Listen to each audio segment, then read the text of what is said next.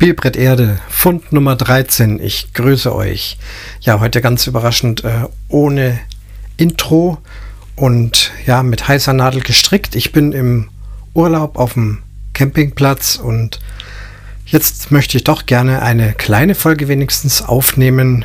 Äh, ich hatte ja angekündigt, bin ziemlich offline.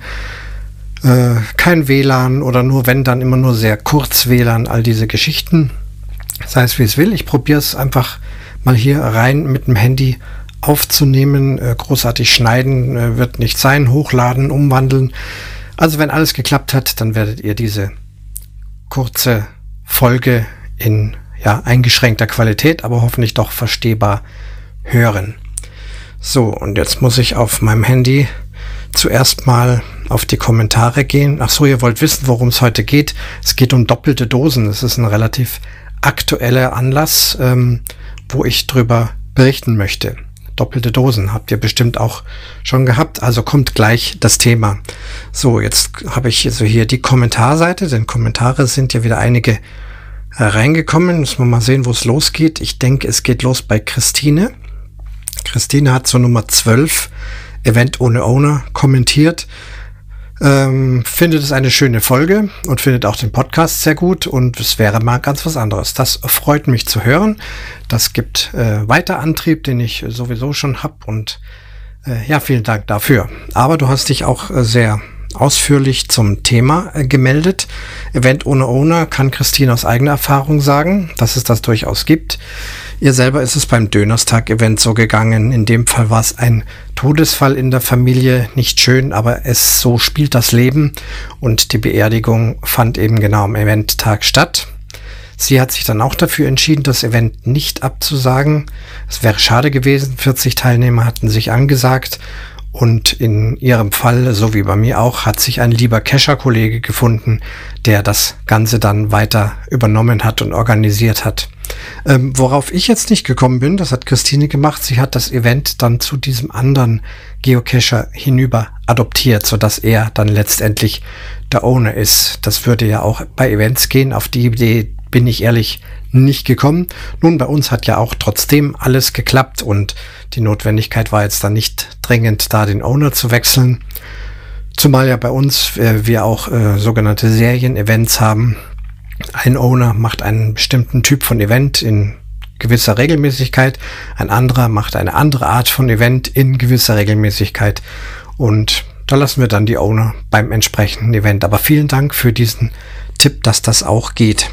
Ich hoffe nicht, dass ich es nochmal brauche. Ich habe schon vor, bei meinen zukünftigen Events dann tatsächlich auch wieder dabei zu haben. Ja, hier gibt's also Grüße aus dem Hochsauerland von der Christine. Ihr Geocacher-Name ist Tine2205. So, halt andere Richtung scrollen am Handy. Ohne Computer heute dauert alles ein kleines bisschen länger, aber hier habe ich den Tokyo Nerd. Ein lieber und regelmäßiger Kommentator, nicht nur in diesem äh, Podcast, auch in vielen anderen Podcasts, äh, zu lesen. Freut mich immer wieder, dass du dich meldest. Ebenfalls zum Thema Nummer 12 Event ohne Owner. Ja, auch er schreibt, Geocaching-Events sind wie das wahre Leben. Es kann immer etwas dazwischen kommen. Auch ein ganzes Event eines Freundes musste mal abgesagt wegen, wegen Unwetterwarnung am See. Da war, ging dann die Sicherheit vor. Also auch sowas kommt vor, dass dann eben das Event abgesagt werden muss, was durchaus vernünftig klingt. Oder krankheitsbedingt, dass man selber nicht zum Event gehen kann. Und auch hier springt dann immer gerne ein Ersatzowner ein. Und auch hier gibt es den Hinweis, dass die Ownerschaft des Events dann transferiert wurde. Und das Thema lässt sich bestimmt noch weiter fortführen, da bin ich mir auch ganz sicher. Äh, Tokyo Nerd ähm, ist schon gespannt noch zum Thema Kescher Knigge. Das hatte ich ja angekündigt, dass ich mich da einmal ähm, drum kümmern möchte. Das mache ich dann, wenn ich wieder zu Hause bin, vernünftig recherchieren kann, den PC wieder vor mir habe. Also das Thema liegt auf jeden Fall auf der Tagesordnung. Ähm, Kescher Knicke, er gibt ein Beispiel in Klammern, ein Hallo wird völlig überbewertet. Und FTF jagt, Highlander lässt grüßen. Es kann nur einen geben oder doch ein Rudel. Ja, also über all diese Themen habe ich schon ein bisschen was im Kopf. Aber wie gesagt, dauert noch, bis ich wieder wirklich aus dem Urlaub zurückkomme. Und er wünscht mir einen schönen Urlaub und nimmt an, dass wir dann davon im Umwomukum hören. Ja, mal sehen. Also es ist ja ein sehr ausgiebiger Campingurlaub. Äh, es hat sich auch schon ein bisschen was getan. Wobei wir bei dieser Hitze natürlich meistens äh, faul rumliegen, entweder im Wasser oder äh, in der großen Mittagshitze im Wohnwagen, wo es dann nicht so heiß ist. Ähm, ja, über alles das, glaube ich, könnte ich durchaus im Umwomukum mal sprechen. Da gibt es bestimmt äh, am Ende des Urlaubs einiges zu erzählen. So, ein weiterer Kommentar, der letzte dann für heute, kommt vom Klauk und hier geht's um den Fund Nummer 11, das Geschenk. Also ich, also dem Geocacher Oscar zu Fuß versucht habe zu porträtieren. Und Klaus schreibt äh, ganz viele U's und viele I's, Ui. Die Folge habe ich heute erst wahrgenommen und gehört. Fazit treffend beschrieben und charakterisiert. Ja nun, wann jemand die Folge hört, äh, ist ja jedem selbst überlassen. Das Sinn von Podcast dass die Folgen einfach lange stehen bleiben, auch wenn nichts mehr Aktuelles käme. In dem Zusammenhang auch von mir aus schade, dass der Allgäuer Geocaching Podcast nicht mehr online ist. Darüber wurde auch im Geogedöns noch äh, berichtet. Also der ist nun komplett in der Versenkung verschwunden. Die Folgen hätte man stehen lassen können. Sie sind interessant geworden. Zeitweise war ich ja auch mit dabei und ja, wie gesagt, sind leider weg. Ich versuche meine Folgen, solange es mir irgendwie möglich ist und solange es auch finanzierbar ist. Äh, dieser Podcast zum Beispiel ist komplett kostenlos, also das dürfte dann vom Finanzieren her durchaus machbar sein. Ist wahrscheinlich eher eine technische Frage. Genau, die Folgen bleiben stehen im Podcast und ihr könnt sie hören, wann ihr sie wollt. Und Klauk hat jetzt eben diese Folge Nummer 11 gehört und hat sich darüber gefreut. Er berichtet auch, über seine erste Begegnung mit Oscar zu Fuß in aller Kürze. Da hat man sich wohl 2009 in der Homezone bei einem neuen Multi äh, getroffen. Ähm, war auch äh, auf FTF-Jagd, wenn ich das richtig sehe. Äh, Tochter dabei und am Parkplatz des neuen Multis ähm, wurde die Hoffnung dann jäh gebremst, weil da ein Cacher auf seinem Klappfahrrad, ein Klappfahrrad aus dem Kofferraum hieft und damit wären dann alle Hoffnungen auf ein FDF dahin. Kurze Konversation. Oskar zu Fuß stand ihm gegenüber. Und was macht er? Ach komm, pack mal das Radl wieder ein und lass uns zusammen zu Fuß gehen. Wäre nun interessant zu gewesen, gewesen zum Thema Kescherknigge, wer dann von den beiden als FTF drin steht oder ob es doch alle beide sind oder alle drei. Ähm, ja, da muss ich mal nachrecherchieren. Ich werde hier äh, nichts unversucht zu lassen, die Herren entsprechend zu interviewen zu diesem Thema. Genau, zwischenzeitlich durfte viele gemeinsame Dosen mit dem Jubilar machen und hier wurde auch noch dann der Hinweis gegeben, dass ich auch noch einen Begriff vergessen habe, nämlich Genusscacher. Ja, also Genusscacher, der Oscar äh, das stimmt wohl. Genau. Und den Geocaching-Knigge, den hatte ich ja auch vergessen in meiner Folge. Wie gesagt, äh, darüber möchte ich demnächst berichten, wenn eben die Zeit dazu gekommen ist. So, das brauche ich nicht. Ja, dann können wir zum Thema kommen. Zum Thema doppelte Dosen. Ähm, wie gesagt, aktuell, aktueller Anlass bei mir jetzt in zwei äh, Situationen, über die ich gleich berichten möchte. Mir fällt aber auch noch eine dritte Situation ein, wo ich bzw. ein Team, was mit dabei war, auf doppelte Dosen gestoßen sind. Äh, ich fange mal äh, mit dieser vergangenen äh, Episode an. Hier ging es um einen Nachtcache, längerer Nachtcache Multi. Ich denke, es war, wie hieß das Geheimnis des Professor Dernich? Irgendwas, also mit Professor Dernich hatte es was zu tun. Äh, wir kommen also hin, wohl motiviert zur Stage 1. Also es ging frisch los. In einem Baum war sehr schnell ein Paddling gefunden, äh, ein Stück Folie rausgezogen, auf dem ein ja, Strichlinienbild äh, zu sehen war. Ähm, und dazu die Anleitung, dass man also einen bestimmten Winkel das halten müsse, um dann an die Koordinaten der zweiten Stage zu kommen. Zwischenzeitlich hatte einer von unserem Team im Baum daneben oder zwei, drei Bäume daneben noch einen Paddling gefunden und auch hier war eben genau dieses selbe äh, Folienpapier mit diesen ominösen Strichen. Ja, dann hatten wir also diese zwei Folien und haben also dann versucht, in aller möglichen äh, Richtungen und Winkeln diese Folien gegeneinander zu halten. Äh, senkrecht, waagrecht, schräg, versetzt, übereinander, untereinander, mit Licht durchgeleuchtet, mit UV angeleuchtet. Wir sind auf keinen grünen Zweig gekommen. Es hat sich nichts ergeben, was wir hätten erkennen können. Ähm, und das gleich an der ersten Stage. Und natürlich war der Ehrgeiz groß, das zu schaffen, aber irgendwann waren wir am Ende und haben gesagt, keine Chance, wir kommen nicht drauf, wie man da diese zwei Folien aneinander halten soll. Und haben also tatsächlich den Telefonjoker gezogen, in dem Fall den Owner direkt angerufen, er hatte seine Nummer hinterlassen und haben ihm gesagt, wir haben hier Probleme, diese beiden Folien und so, wir wissen also nicht, wie es geht und es wäre doch schade, äh, der ganze Nachtcache liegt eigentlich ja noch vor uns und wir schaffen nicht mal den Einstieg. Und dann sagt er, was für zwei Folien? Es ist nur eine. Sagen wir, nein, nein, zwei Pettlinge an den Koordinaten, jeweils in den Bäumen und beide mit identischen Karten und die haben wir da rausgeholt. Und dann stöhnte er laut und sagt, das kann doch wohl nicht wahr sein. Es soll eigentlich nur ein Pettling sein. Er hatte ihn aber einmal ersetzt, weil er weg war. Und tatsächlich hatte also einer unserer Teammitglieder die damals verloren gegangene Dose an anderer Stelle offensichtlich wiedergefunden. Bis dahin hatte niemand wohl diese Dose entdeckt. Und das war eben das Problem. Es soll nur eine Folie sein und die musste man dann in einem gewissen Winkel drüber sehen und das hatten wir gemacht und sofort äh, war dann klar, wie es weitergeht. Aber da wir uns eben mit diesen zwei Folien versucht haben, konnte das nicht zum Ziel führen. Ja, wie kurios. Das also der erste, die erste Situation mit Doppeldosen. Sicherlich habt ihr auch ähnliches schon öfters mal erlebt. Bei mir war es jetzt äh, aktuell so, vor wenigen Wochen ähm, war ich auf, ja nicht FTF-Jagd, aber ich hatte eben gesehen, Publish in der Home Zone. Ich hatte dann keine Zeit, mich aufzuraffen und dorthin zu sprinten. Und sehr bald darauf kam auch schon der FTF. Ähm, ein Rudel-FTF, drei Geocacher, die also dort vor Ort waren und eben geschrieben haben, war kein Problem, das zu finden. Haben gemeinsam FTF gelockt und wieder weiter, so das Übliche.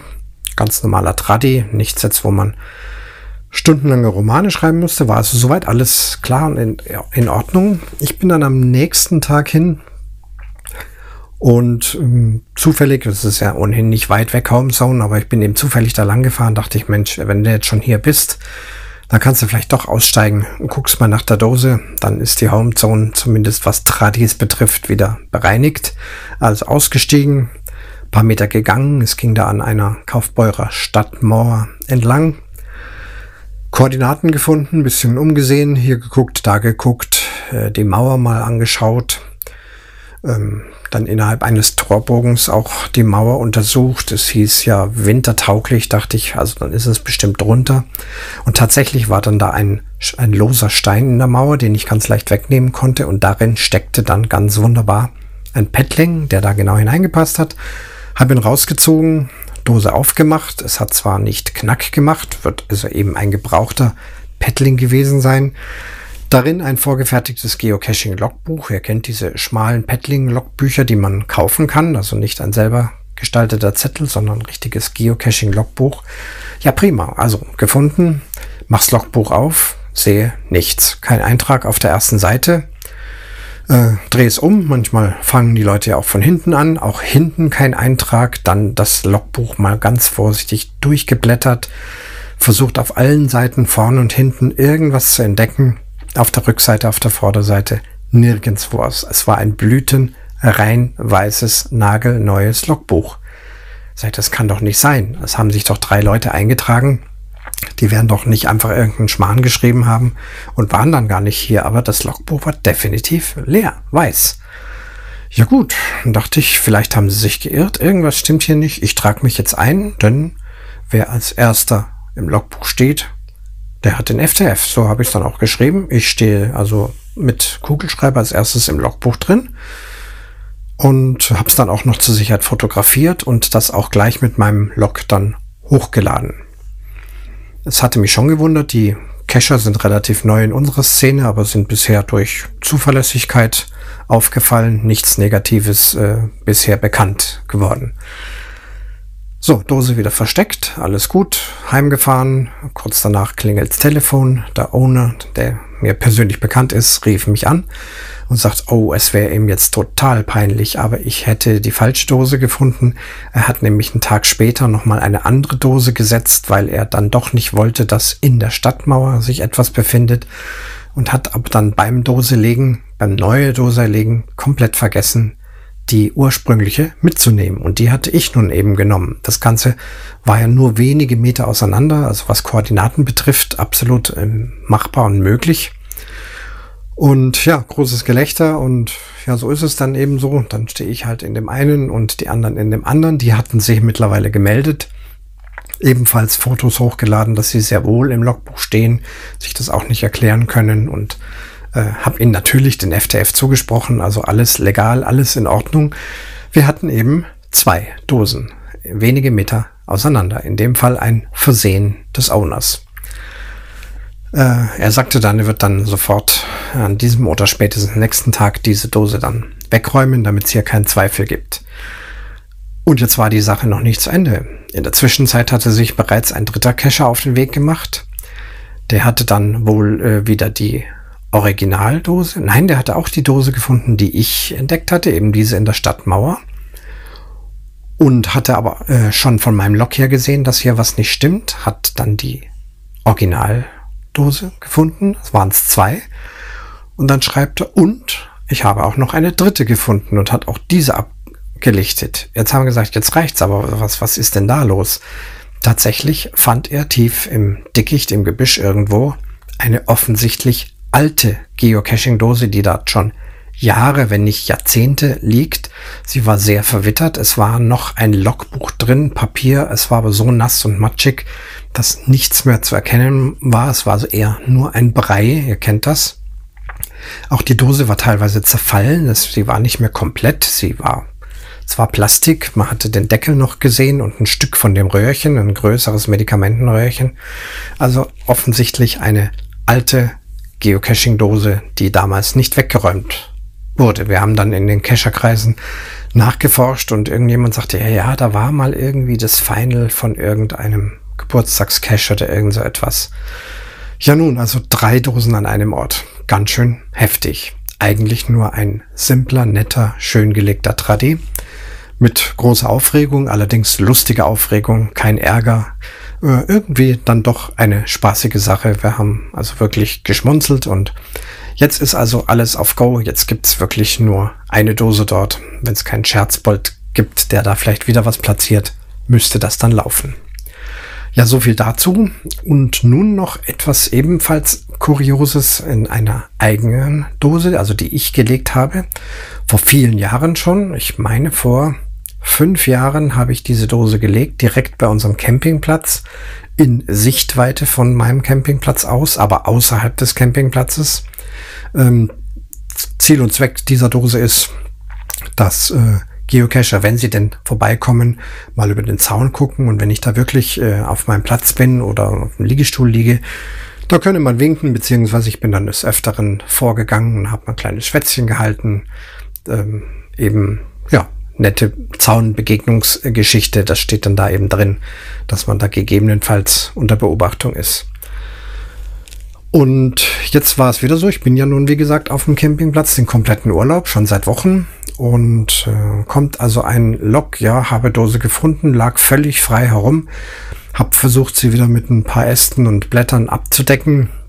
Bin mir nicht sicher, ob es die richtige Location ist, werde den Owner noch direkt anschreiben. Dann kam auch die Personal Mail, wo er also dann sagte, ja, also ich habe deine Dose gefunden und sie liegt jetzt also bei dem und dem Wohnwagen, dann so und so viele Schritte über dem Weg im Wald und das war mir also auch klar, das ist also doch einiges weg äh, von der Originaldose. Es war dann schon Abend und ich hatte abends eine Veranstaltung am Campingplatz, waren verschiedene Personen dort und Als die Veranstaltung zu Ende war, ist mal ein bisschen ins Quatschen gekommen und eine sagte dann, ja, ich bin ja auch äh, Geocacher und suche gerne Dosen. Und sag ich, ach ja, toll, Mensch, guck mal an. Ich auch, hast du vielleicht von mir mal eine gefunden? Und es stellte sich also raus, es war derjenige, der mir diesen Log geschrieben hat. Also haben uns nochmal darüber unterhalten. Er hat mir nochmal beschrieben, wo also die Dose hingewandert ist. Sowas kommt ja durchaus immer wieder mal vor.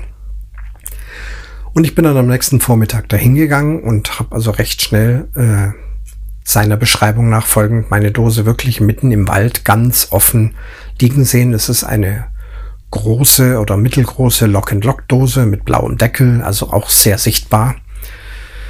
Ähm, hab sie gefunden, hab sie aufgemacht. Äh, der Cache heißt Zaungast, ja, Logbuch ist drin, Logbucheintrag auch, passt. Gehe also zurück. Es waren ungefähr 25, vielleicht 30 Meter zur Originalstelle. Finde die Originalstelle und sehe, da liegt eine Dose. Genau so abgedeckt und versteckt, wie sie es eigentlich gehört. Na nu, dann haben wir ja jetzt hier zwei Dosen. Was ist das denn? Hab also die andere Dose auch ausgegraben, nicht ausgegraben, aber eben abgedeckt. Mach sie auf, Zaungast-Logbuch drin. Hm, also sind hier zwei Dosen. Dann fiel mir ein Mensch vor. Einigen Jahren war sie tatsächlich mal verschwunden und ich habe sie dann eben ersetzt durch eine zweite. Und diese verschwundene Dose, das ist wohl die, die jetzt der andere Cacher gefunden hatte, eben 30 Meter weiter weg von der Location. Da muss ich sagen, habe ich was dazugelernt. Äh, in Zukunft, wenn sowas ist, werde ich erstmal die ganze Umgebung erforschen, ob da nicht die vermeintlich gemuggelte oder verschwundene Dose liegen könnte. An das Wandern hatte ich gar nicht gedacht. Bedeutet aber, dass diese Dose seit vier Jahren da drüben liegt. Dann habe ich mir mal die Logbücher angeguckt und stelle als fest, dass auch beide Logbücher kontinuierlich gelockt werden. Bedeutet, seit vier Jahren liegen hier zwei Dosen und die Cacher finden anhand der Koordinaten mal die eine und mal die andere Dose. Nur es war für mich nie ersichtlich, dass hier irgendetwas nicht stimmt. Jetzt im Nachhinein fällt mir ein, gelegentlich schrieb da jemand, hm, Dose lag eben frei in der Landschaft, habe sie wieder versucht abzudecken. Ich habe dann da auch immer wieder Cache-Kontrolle gemacht. Äh, nichts leichter als das. Die Dose liegt 15 Meter von meinem Platz entfernt. Ich muss zwar äh, außenrum um den Zaun rum mit dem Fahrrad, aber es ist also wirklich nicht weit. Fahre dann hin und habe die Dose dann immer schön äh, versteckt gefunden, so wie sie es eigentlich gehört und hatte mich gefreut, dachte ich, ach prima, da haben also andere Cacher sie wieder schön abgedeckt, so wie es eigentlich gedacht war. Also passt alles, alles in Ordnung. Aber dem war dann wahrscheinlich nicht so. Die hatten dann also die andere Dose da drüben gefunden. Tja, also nochmal Fazit. Wenn eigene Dosen weg sind, erstmal auch suchen gehen. Vielleicht sind sie nicht ganz weg. Sie wandern auch das ist ja sicherlich ein Phänomen, was immer wieder vorkommt. Ich kenne es selber auch von anderen Dosen, aber die Entfernung hier war dann doch schon ein ganz schönes Stück weiter. Aber wenn ich gesucht hätte, hätte ich es wahrscheinlich gefunden. Tja, wieder was gelernt. Ja nun, so viel zu doppelten Dosen. Äh, mal sehen, ob der ein oder andere auch äh, eine Anekdote beisteuern kann. Das waren auf jeden Fall die aktuellen äh, Dinge, die hier aufgeschlagen sind zum doppelten Lottchen, zur doppelten Dose. Jetzt bin ich mal gespannt, ob es mir überhaupt gelingt, diese Folge, so wie sie ist, hochzuladen. Eine kurze WLAN-Verbindung, die hier sehr teuer ist, mehr Krallen, das hochladen und dann hoffe ich, klappt das. Und ansonsten habt eine gute Zeit, schönes Cashen, wenn ihr Urlaub habt oder auch nicht. Und wir hören uns dann beim nächsten Mal höchstwahrscheinlich wieder von zu Hause mit meiner vernünftigen Aufnahmetechnik. Also macht's gut. Das war Fund Nummer 13. Ciao.